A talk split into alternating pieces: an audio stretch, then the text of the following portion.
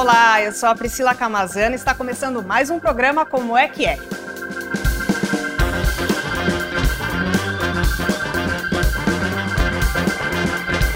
Hoje nós vamos falar sobre educação. O governo de São Paulo encaminhou para a LESP uma proposta de emenda constitucional pedindo a redução do investimento em educação. Para tentar entender isso e entender o impacto disso para a educação de São Paulo. Hoje nós recebemos aqui a repórter Isabela Palhares para falar sobre o orçamento da educação no governo de São Paulo. Isa, obrigada. Obrigada, Pri. Agradeço pelo convite. Como eu falei aqui na abertura do programa, é, o governo de São Paulo encaminhou para a LESP uma PEC, né? Pode explicar o que, que é essa PEC, qual que é o impacto disso, o porquê que ele resolveu, é, a justificativa, né, para ter esse, esse corte na educação? Sim. É, Pri, o governador ele já vinha desde o começo do ano é, falando sobre essa intenção dele de mudar a Constituição do Estado. Hoje, a gente, a gente, pela Constituição Estadual de São Paulo, São Paulo é obrigado a investir 30% do, dos recursos das receitas do Estado, ele é obrigado a investir 30% em educação. É mais do que determina a Constituição é, Nacional, que fala em 25%. Certo. O que o governador tem dito é, é que ele quer liberar 5% para ser investido em saúde. Né? Então, ele reduziria esse patamar de 30% de investimento em educação para 25%, atendendo ao que prevê a Constituição. Então, por isso que ele, como ele vai ter que mudar a Constituição do Estado de São Paulo, que é de 1989, ele precisa dessa PEC, que é uma proposta de emenda à Constituição. Então, ele encaminhou essa proposta para a LESP. Ela ainda vai passar por uma série de, de discussões, precisa ser aprovada em diversas, em diversas instâncias ali da, da, da Assembleia. Mas a proposta é essa, que ao invés da gente ter o investimento de 30 passar para 25 e aí você reduz esse investimento em educação para aplicar essa diferença, esse 5% em saúde. A justificativa do governo é a gente tem uma população em São Paulo envelhecendo, é, que vai precisar de mais cuidados em saúde e por, e o, os tratamentos, os medicamentos que hoje o sistema público de saúde oferece são mais caros, são mais extensos, então que a gente precisa de um aporte maior para poder dar uma saúde melhor. É, outro argumento dele é que a tabela SUS, né, que são os valores que o SUS paga por procedimentos feitos no, no sistema público, que a, que a tabela SUS ela está desatualizada. Então, que o governo tendo mais dinheiro, ele conseguiria é, pagar melhor, por exemplo, é, hospitais filantrópicos, uhum. as Santas Casas, que fazem atendimento, um atendimento muito importante no, no interior do estado, em vários, várias cidades, né? Que ele poderia pagar um valor mais adequado. Então, por isso, ele defende tirar o recurso da educação para aplicar em saúde.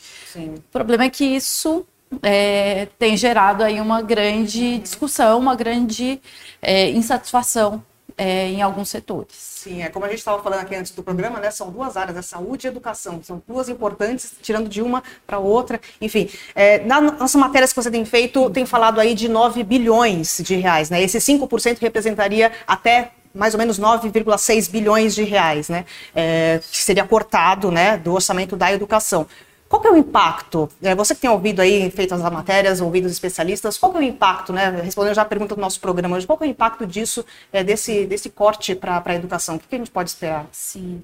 É, inclusive, esse valor, ele não foi divulgado pelo governo do estado. O governo, uhum. no, ele mandou esse projeto de lei na terça-feira, no fim da noite, terça-feira passada, fim da noite para a Lesp e no texto que ele apresentou para os deputados, o governador ele não trouxe uma estimativa de custo, não falou de onde esses recursos seriam cortados, quais programas, ações da área da educação poderiam sofrer com o impacto desse corte.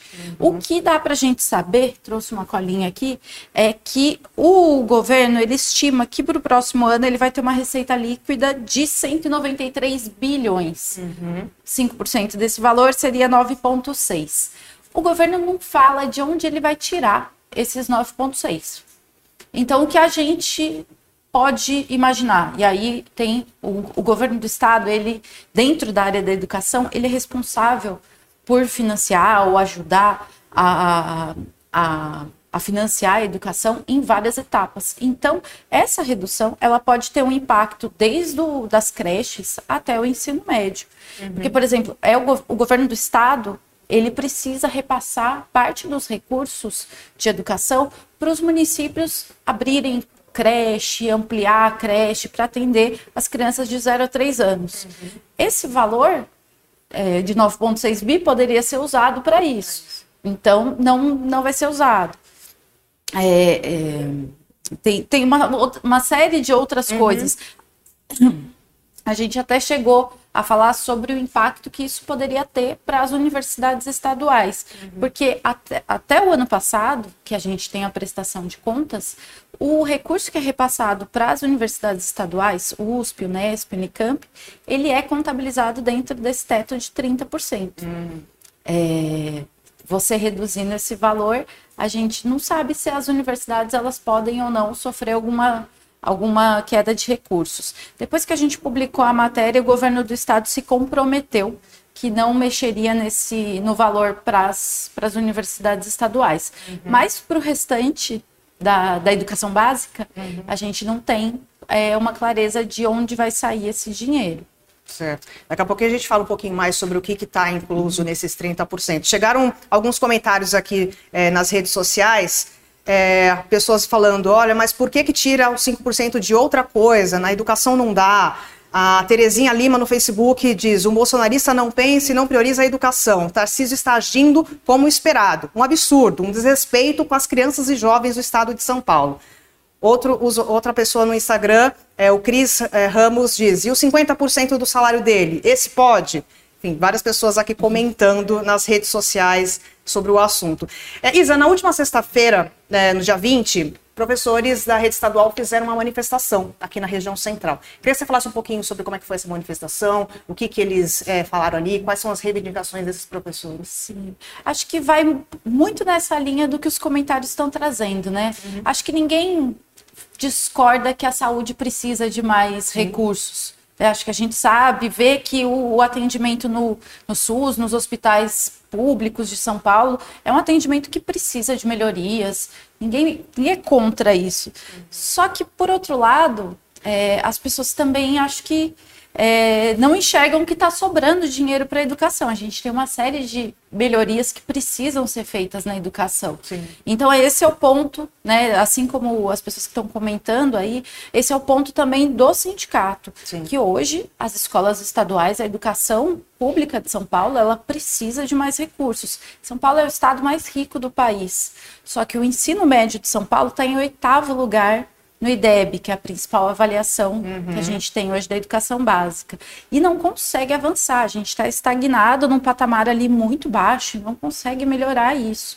É, a, o ensino fundamental também, a gente é, pesquisas do é, é, avaliações da própria Secretaria de Educação mostram que as crianças chegam ao, no, ao nono ano do ensino fundamental sem estar tá alfabetizadas corretamente, sem saber o básico de, de matemática, de português. Então, assim, precisa de uma série de investimentos Sim. que, é, que requerem recursos, né? Então, é esse o questionamento. Tá, mas é, saúde precisa de, de mais recursos. Sim. Mas por que tirar da educação? Por que não tirar de uma outra pasta? Uhum. Né? É, porque o governo defende que, e até um, um dos argumentos do governo é, não, a gente não está tirando 5% da educação, a gente uhum. está desvinculando. Sim, que eles é. argumentam que esses 5% eles vão ficar flutuantes. A cada ano o governo vai falar para onde ele vai investir esses 5%. Sim. Se é saúde, se é educação, se vai ser dois e três uhum. para cada uma das áreas. Só que na prática é um recurso que antes estava garantido para a educação e que agora, se aprovada essa PEC, não fica mais. Né? Ele pode ir para uhum. essas outras áreas. E, a, e até acho importante a gente lembrar, né?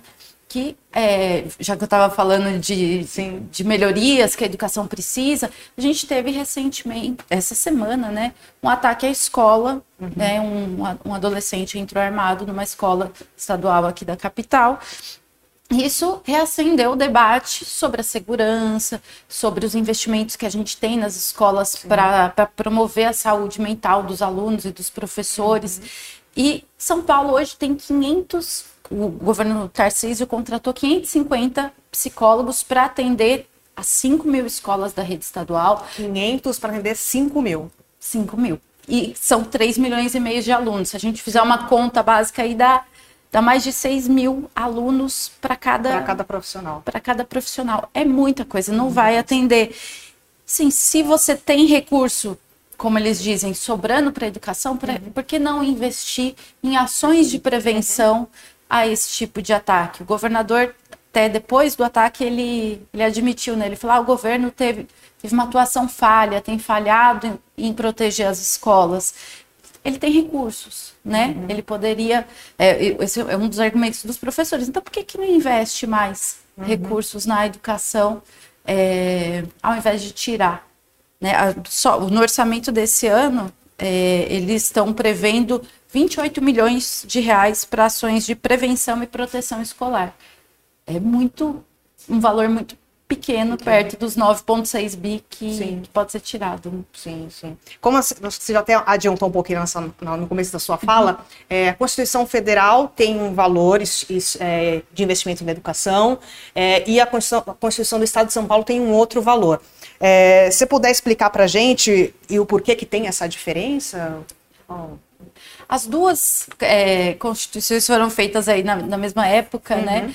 E o governo de São Paulo, lá em 89, decidiu que, por ser o estado mais rico, poderia destinar mais recursos para a educação, com a ideia de que, olha, a gente é o estado mais rico, a gente é, pode contribuir mais com a educação, com o ensino, com a pesquisa, né? Porque dentro dessa conta aí entra o ensino superior, então entram as três universidades estaduais que a gente tem, que hoje são as mais reconhecidas do país.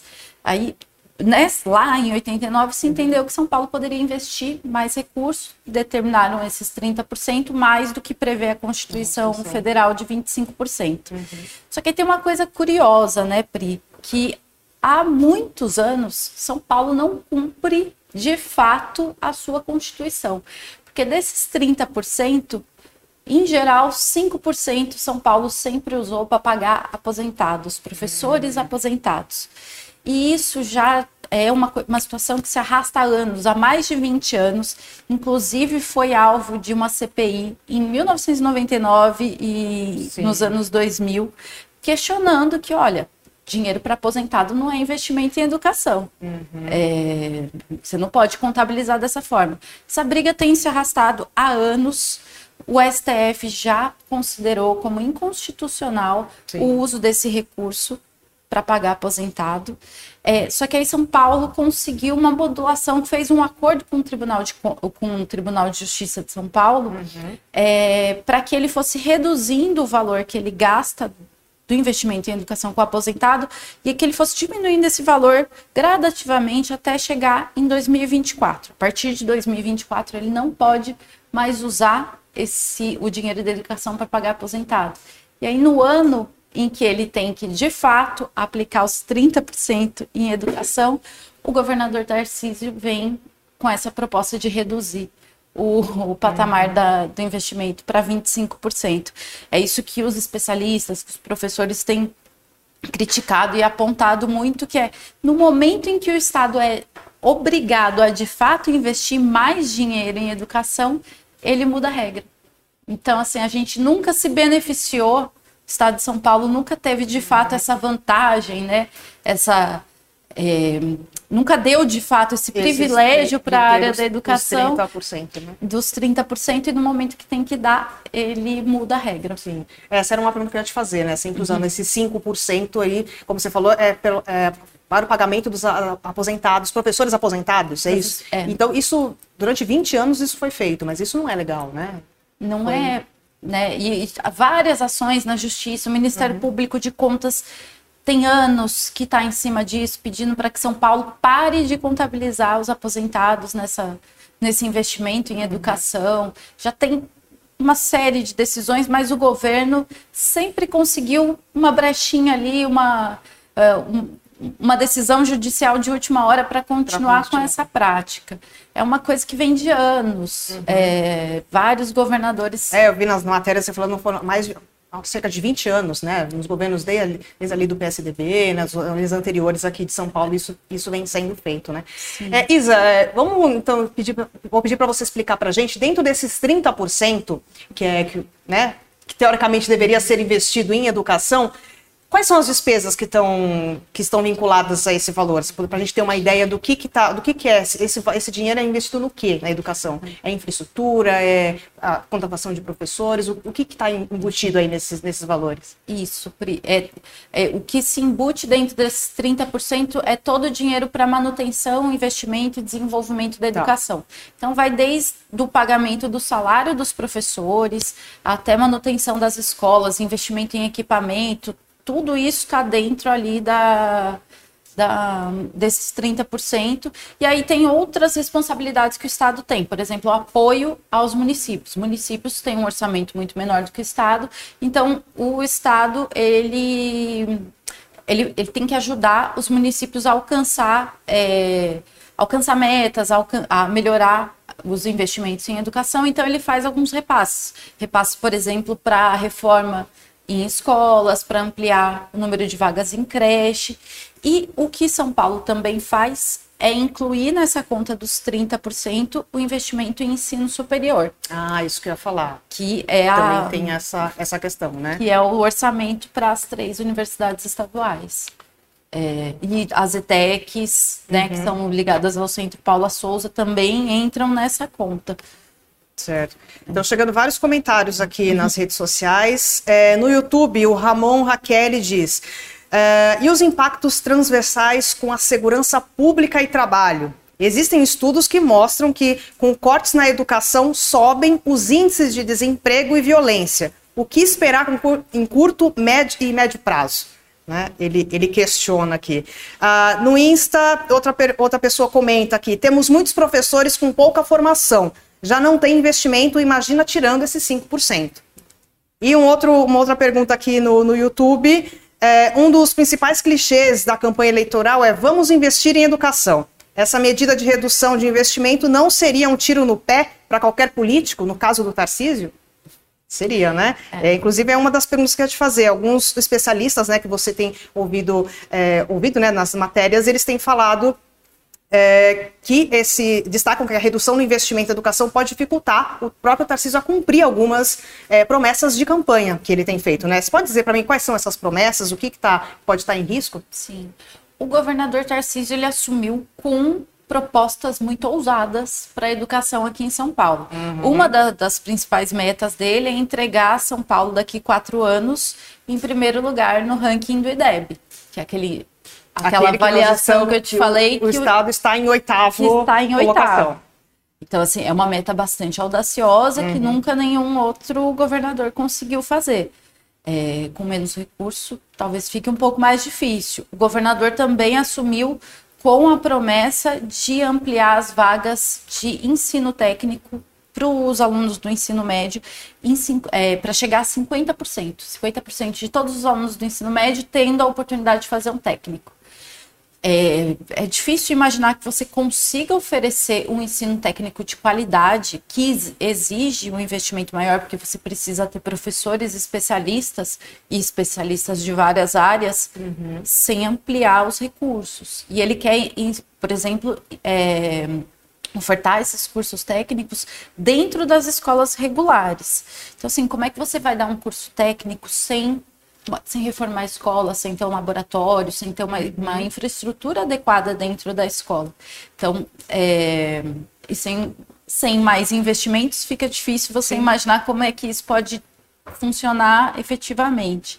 Uma outra promessa do, do governador e que o Renato Feder, o secretário de Educação, ele tem, tem batido muito nessa tecla é que eles querem apoiar os municípios, que eles querem ser um grande parceiro dos municípios para que todo mundo melhore a educação junto. Eles têm um pensamento, e, muitos, e é um pensamento que faz bastante sentido, que é se a gente melhora a educação nos municípios, os municípios eles são responsáveis pela educação infantil e pelos anos iniciais do fundamental, uhum. que é a etapa em que as crianças são alfabetizadas. Se o ensino melhorar nesses anos iniciais, o governo do estado que pega alunos ali no ensino fundamental 2, os anos uhum. finais, e no ensino médio, ele vai ter alunos que chegam com uma condição muito melhor. Esses alunos vão aprender de uma forma mais fácil, a gente não vai precisar pegar o, aluno ali no ensino médio e ensinar o básico. Então, a ideia do Renato Feder é: o governo do estado precisa apoiar os municípios para que eles alfabetizem melhor as crianças, dêem uma educação inicial boa para que a gente, para que o estado todo avance nos indicadores educacionais.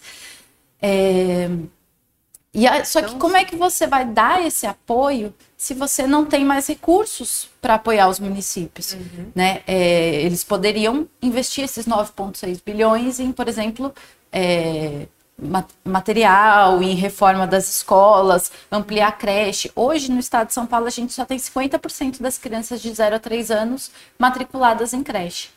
É, esse número poderia ser muito maior e as pesquisas comprovam que crianças que vão para creche, frequentam creche, elas têm mais para frente um desempenho escolar melhor.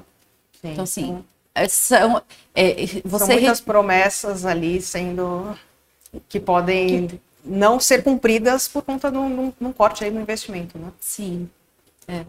É, Isa, o governo de Tarcísio já vem sofrendo já é, com algumas críticas com relação à gestão na, na, na, educação, né? A gente tem aí, você inclusive veio aqui no programa Como é que é, inclusive quem está assistindo pode acompanhar ali no, no, canal do YouTube da TV Folha, tem todos os programas. A Isa já veio aqui para falar sobre o novo ensino médio, é, a, enfim, toda a questão explicou aqui para gente.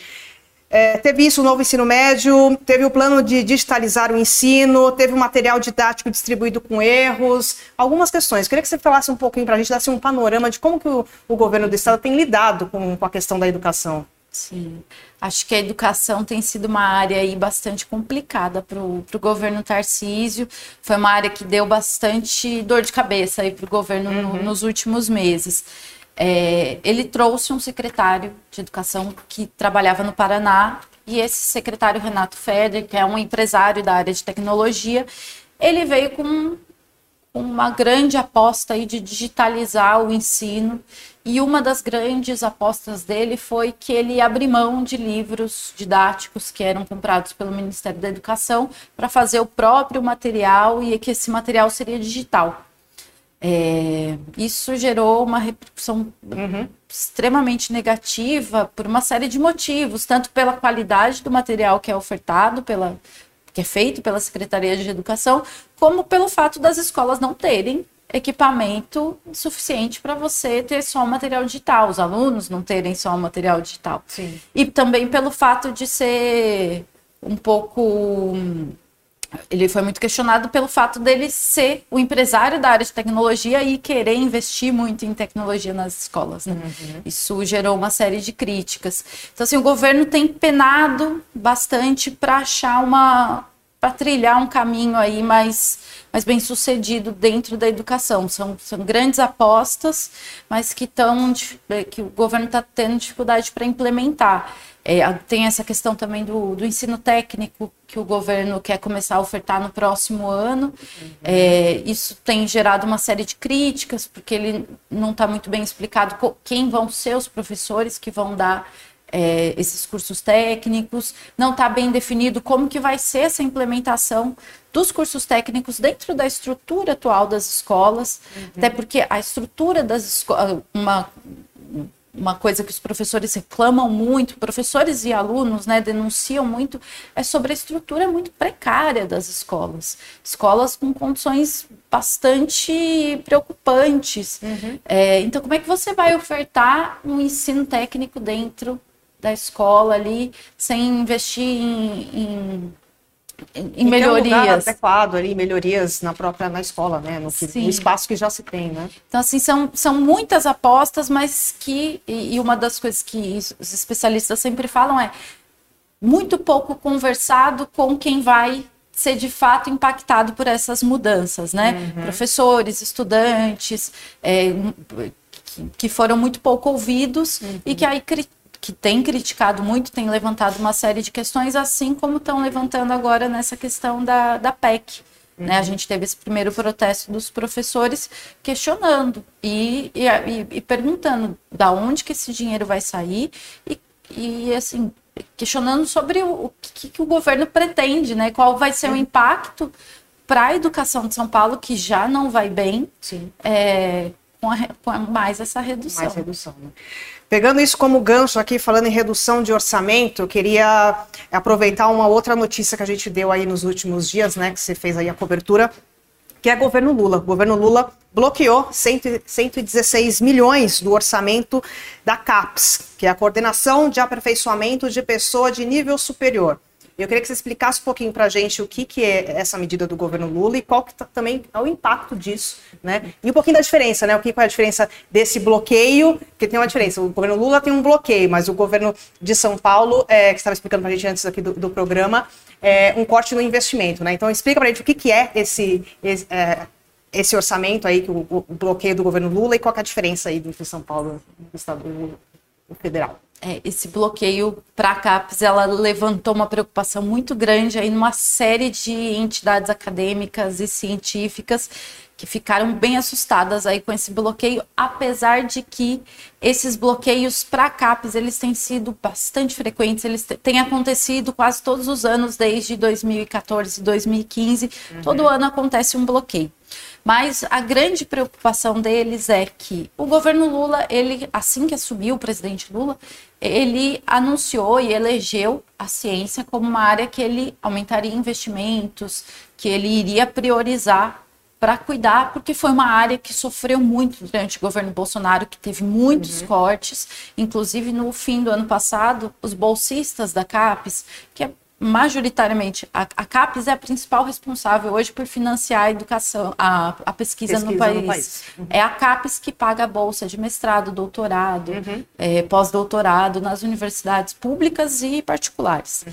E aí, no fim do ano passado, não sei se você se lembra, o Sim. governo Bolsonaro fez uma série de bloqueios e os pesquisadores os mestrandos e doutorandos ficaram sem receber as bolsas. Sim. A gente teve uma série de protestos no uhum. país, até porque os bolsistas, eles não podem ter outro outra fonte de renda. Então, assim, as pessoas ficaram sem ter como pagar as contas.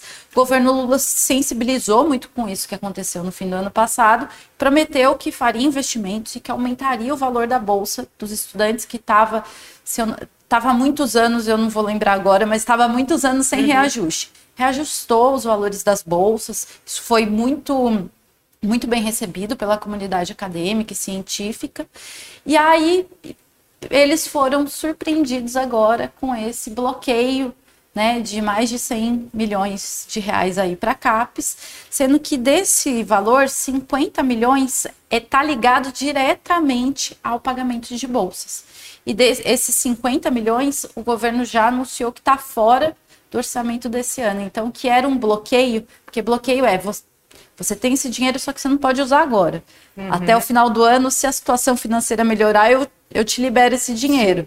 Só que aí o governo falou: olha, esses 50 milhões que era um bloqueio, na verdade vai ser um corte. Eu vou tirar esses 50 uhum. milhões do do seu orçamento para esse ano. Uhum. Isso gerou uma preocupação muito grande. E uma outra situação que aconteceu foi que o governo é, anunciou, é, mandou para o Congresso um orçamento para o ano que vem menor do que o que a gente tem esse ano. Isso gerou uma preocupação muito grande na, na comunidade científica e acadêmica aí de, de que a gente talvez não tenha os investimentos que precisa em ciência. Tá, e aí, por isso, deu uma repercussão muito grande aí em todo o país, Sim. essa notícia do bloqueio. Certo. Como você falou, o bloqueio é esse valor aqui, por enquanto, não vai ser gasto, vamos, vamos esperar. Agora, a diferença no estado de São Paulo é realmente um corte no investimento, né? É um corte. É, tirar... é porque o, o, do governo federal é, é, se trata do orçamento desse ano, né? O do o que está acontecendo aqui no governo do estado é para o próximo ano a gente vai tirar 5 do orçamento. Não é que vai não é que pode ser liberado depois. É, antes da gente finalizar aqui, chegaram alguns comentários e algumas perguntas aqui. Murilo, no Instagram, pergunta: essa redução acarreta, acarretará em mudanças sobre a contratação de professores pelo concurso público? Dá para saber isso? Não sei. Não dá.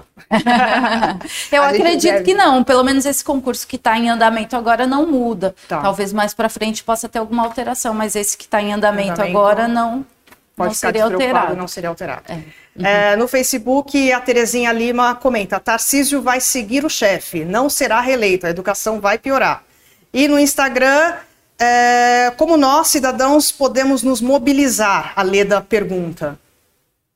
Talvez fazendo manifestações como esses professores, né, que foram aí na, foram às ruas protestar, é uma, uma das alternativas, né? E como esse projeto vai para votação na LESP, acho que a população também pode cobrar dos deputados, né? Cobrar do deputado em quem votou para que ele é, defenda a posição que, que a Leda, né? Que a Leda acredita que seja melhor aí pro, Sim, é, acho que uma coisa importante que a gente não falou que é isso, né? Foi para a LESP, ainda vai ser votado, não é ainda definitivo, né? Não. Então ainda tem um processo aí, é, é um dos primeiros passos, né? Então há a possibilidade de, né, de mudança, de reverter isso, né? a possibilidade de, de não acontecer, De não acontecer. e até porque é, me parece que esse projeto ele vai gerar uma mobilização muito grande, né? So- poucos dias depois dele ser enviado para a LESP, já teve manifestação dos professores, já estão prometendo uma mobilização muito grande ali- na LESP.